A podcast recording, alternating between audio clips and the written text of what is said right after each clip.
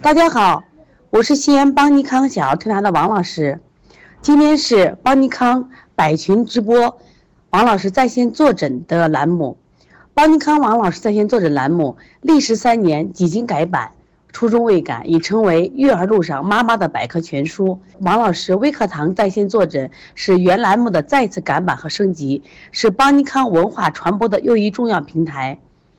从本月起，每月一期的王老师微课堂在线坐诊，欢迎更多的育儿妈妈和同行走进课堂，共同实现邦尼康传承创新、推广践行小儿推拿的历史使命，也为更多的妈妈解疑答惑，也愿与更多的同行切磋交流。首先讲一下发烧，最近呢，进入一月份以后呢，天气寒冷。最近幼儿园的孩子发高烧的很多，体温基本都在三十九度，甚至到四十度左右，而且有些孩子啊都在四十一度、四十二度，但他的感冒症状并不明显，去医院检查血常规化验单也基本正常，打针吃退烧药效果都不好，就是高烧四五天不退，这是怎么回事？如何处理？这是我们这次在收集问题中发现啊，妈妈反映问题最多的一类病，所以今天在这里给大家解答一下。最近天气寒冷，特别我们西安啊，也遇到了百年不遇的这个零下十四度，像今天就零下十四度这样的温度，那么确实是呃天气很寒冷。我们发现，凡是这种发高烧的孩子，那么他实际上还是体表受寒，用我们中医《伤寒论》的说法，就是伤到了三阳症。那么我们有些孩子呢，呃，本身外寒，体内呢又因为吃肥甘厚腻的食物，或者本身孩子体质热，还有的孩子呢因为阴虚体质导致体内的热很高，那么形成寒包火体质。寒包火体质，他的发烧就是四五天不退，而且这一类的发烧呢，我们现在呢去了医院做血常规检查，既不是病毒感染，也不是细菌感染，同样也不是支原体感染。那么在西医里面，对这种发烧称之为不明原因的发烧。对于这类的发烧，我们临床中怎么处理呢？我基本处理的方法是，如果是这个孩子的积食不严重的话，重点调理他的外寒。包括今天来我们这儿这个小幺妹，她就是发烧已经第五天了，那妈妈在家推拿效果不是特别好，然后到医院去打头孢，效果也不好。今天拿来化验单以后呢，我发现这个孩子的血常规化验单非常正常。我说你为什么打头孢呢？我的方法是不对的。这个孩子，你看感冒严重，而且呢，这个呃眼泪汪汪的，一定要驱寒。所以重点处理方法是推膀胱经，一定要把孩子膀胱经上的受寒的寒气推掉。那么怎么做呢？我们擦弓子擦，在孩子的背部反复搓弓子擦。另外呢，像这种孩子因为有感冒症状、头疼，一定要做外感四大手法：开天门、推坎宫、运太阳、拿耳后高骨或风池穴，让他发汗。今天呢，我给他做的这个拿风池和这个，还有这个运太阳，两穴同做，那么让他发汗，发汗以后呢，他的这个感冒症状就受寒症状就会减轻很多，那么对他的这个发烧的疗程就起到了很大的作用。为什么高烧不退呢？寒没去，外邪重在寒邪，因为天气太寒冷了，伤到我们身体的。阳经了，所以一定要重在驱寒上。如果有积食的孩子，我们再把积食去掉啊。这个妈妈一定要明白，这一类的发烧呢，一般在前几天刚刚讲的驱寒，那么到后两天的时候，我们会加滋阴的手法。为什么加滋阴手法呢？因为这样的孩子呢，因为他连续几天高烧，会导致体内的阴经受损伤。因为体温太高了，所以说呢，我们推拿手法加滋阴的手法，像我们取天河水补肾阴分阴涌泉穴。另外呢，我们会在食疗上让家长配合上乌梅冰糖饮，因为大家都知道乌梅是生津的，通过这种乌梅冰糖饮呢，给孩子增加点水分。另外呢，让他喝四豆饮。为什么要喝四豆饮呢？四豆饮主要补中气呢，孩子中气足了，加上如果水补上的话，他就容易发汗了。那么如果汗出，寒退。看，我说大家听清楚了，是汗出寒退，就是外邪的寒寒退，那么小儿的高烧就好退。一定记住啊，它是汗出寒退，烧就好退了啊。所以说外邪太严重了，重点在什么呀？祛寒上。所以食疗方子刚才给大家讲了啊，再强调一遍，配上什么食疗方子？乌梅冰糖饮加四豆饮，四豆饮主要在补中气，乌梅冰糖饮主要在什么呀？给孩子补液。滋阴补液，这都非常重要的啊。如果这个孩子发烧到第五天的时候呢，我们还可以配合什么？就是我们西药里面的补盐水，补盐水喝上啊。因为我们孩子发高烧，身体的阴经损失是比较大的。遇到这样的发烧，大家不要心慌。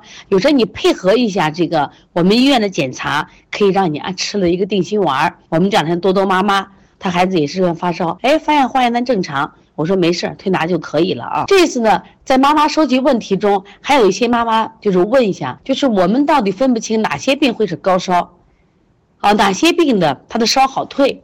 那现在我给大家普及一下啊，哪些疾病会引起高烧？如何判断和预防处理？那么，呃，前两天王老师医话，这是我们一个栏目里面专门讲了这个有一些引起疾病的发高烧的这个疾病。你像急性鼻窦炎、扁桃体会脓，一般发炎的话它不会高烧，但会脓会高烧。再一个像我们一些像幼儿急诊，还有这个疱疹性咽峡炎。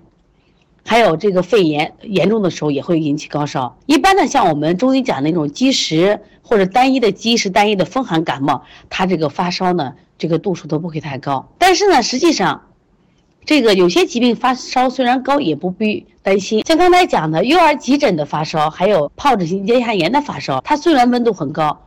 他们基本上都是在三十九到四十度，但这个病呢叫自限病。什么叫自限病？就是不治而愈的病。这个病呢其实也是不重的，虽然度数很高，但不重。也希望家长呢不要着急。但对于这种急性鼻窦炎，还有这个扁桃体会脓引起的发烧，我希望大家引起重视。如果他的中性粒细胞比较高，也就是说炎症比较高的时候，可以配合一些用药和这个抗生素的使用啊。那么如何判断这些疾病呢？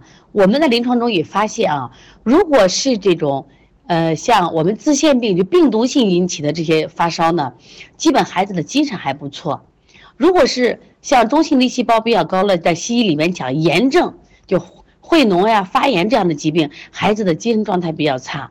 其实小孩发烧的时候啊，度数和孩子的精神状态。大家一定记住，精神状态比他的度数更重要。大家都知道，小孩不装病，他如果身体相当不舒服的时候，他一定会什么呀？表现出来。但这个孩子虽然发烧很高，但是精神很好。希望家长就不要太什么呀紧张了，因为你的紧张、你的焦虑会影响到孩子的情志，也会加重孩子的病情和疗程的。这次呢？在收集问题中，好多妈妈呢，其实我发现其中最多的问题还是发烧，因为什么呢？他们怕发烧会烧成脑膜炎，同样的会怕发烧会引起其他的疾病，包括高热惊厥等等。那么他们就问到说，什么样的发烧我们不用紧张、不用焦虑呢？刚才其实我已经在讲了，在发烧的时候，好多妈妈呢总爱拿个耳温枪、拿个体温计，但是在我们调理中心是没有耳温枪也没有体温计的。为什么呢？我说呢，因为你不停的量体温，其实是给自己增压呢，增加你的焦虑感。那么因此呢，嗯，你会判断，那小孩精神好的发烧，你不要担心。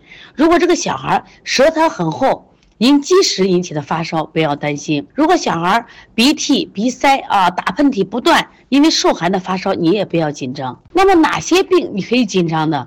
如果孩子发烧的时候不一定温度高，但是孩子萎靡不振。精神不好，如果在伴有呕吐，或者是咳嗽，或者是腹泻不止，就他有一些就并发症非常严重。这个时候呢，那你说你紧张一点啊，我能不能去医院判断？去医院去去做一个诊进一步的诊断，或者用一些药，这都是可以的啊。其实我我们在临床中我发现，百分之八九十的孩子他其实病都不重，都是因为我们家长过度焦虑、过度紧张。导致孩子被什么呀？过度治疗，这也是现在我们医患关系比较紧张的一个主要原因，出在我们家长心态了啊。这次收集问题里，关于提到高热惊厥的家长是最多的啊。我们在临床中也发现，现在呢，高热惊厥的孩子是越来越多了。那么，高热惊厥的课程我也讲过很多次。那么高热惊厥过一次的孩子，就有可能惊厥两次到三次。那我在临床中我发现啊，高热惊厥惊厥过五次的孩子都有。另外呢，本来这个病呢，按常规上说一次病惊厥一次，临床中我也见过一次病惊厥过两次的。那么如何预防高热惊厥和处理惊厥的方法就特别重要，希望家长呢一定要注意听。孩子得病不害怕，那为什么得病会加重呢？跟我们很多的在得病期间的过度喂养有很大的关系。我们发现，当孩子啊发烧的时候，什么时候会引起高热惊厥呢？一般情况下，他发烧的体温增长特别快，就嗖的一下就增长了，就是速度特别快。而且呢，你去摸他的肚子，躯干特别烫，颈部烫。有的孩子头部啊前额并不烫，他两侧烫，但是有个共同点，他四肢是凉的，或者是手温热脚凉。就一般四肢凉的孩子，手越凉，手脚越凉，温度会越高，这种孩子会发生高热惊厥。那我们在临床中，我发现这种情况呢，我们怎么做能预防他高热惊厥呢？我们首先通便，因为脾胃在中焦区。它一定是积食了，体内有积滞了，所以说让它通便，通便完以后再搓热湿肢，是预防高热惊厥的非常好的方法。那么当四肢凉的时候，我们推拿方法是哪些呢？我们的推拿方法一般用的什么呀？是温穴，就是我们的推三关。孩子四肢凉的时候，我们用的是补法，推三关呢就可以起到这样的作用。通过推三关，让孩子的四肢热起来，这是预防惊厥的方法。有些妈妈说：“老师，我着急的很。”那可以用搓，可以用热水泡。一定记住，让孩子四肢热起来。但是如果肚子里的积滞如果没有清掉，那你就很难让孩子热起来。那么当孩子惊厥的时候怎么办？就因为惊厥的发生太快了，好多家长吧，特别是我们年轻的八零后、九零后妈妈，自己呢还是个孩子呢，因为本身是独生子女，生活能力很差，当遇到这种情况的时候就很慌张。